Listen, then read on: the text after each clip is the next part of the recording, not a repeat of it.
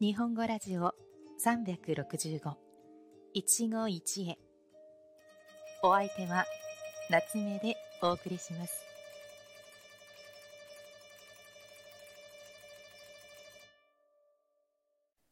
皆さんこんにちは。夏目です。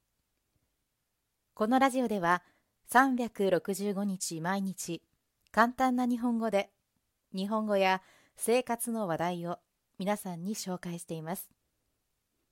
短いので毎日聞いて日本語の勉強に役立ててくださいね。さて前回前々回は植物にちなんだ言葉についてお話ししましたね。花や植物は身近な存在ですから他にもたくさんの言葉がありますしまた機会があれば皆さんにも紹介したいと思いますが今日は話題を180度変えてまた違ったお話をしようと思います。皆さんは打って変わってという言葉を聞いたことがありますか？それまでの状態から完全にガラッと変わることをこのように言います。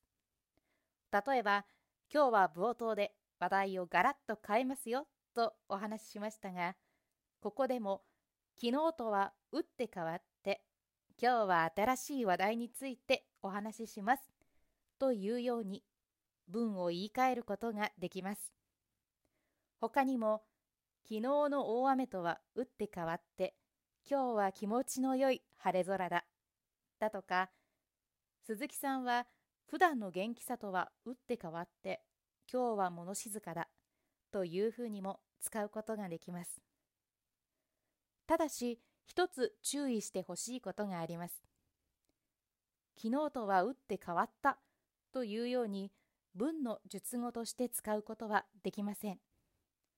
必ず打って変わっての形でそのすぐ後ろに別の述語を伴って使われますから覚えておいてくださいね。最後まで聞いてくださりありがとうございました。それではまた次回お会いしましょう。良い一日を。またね。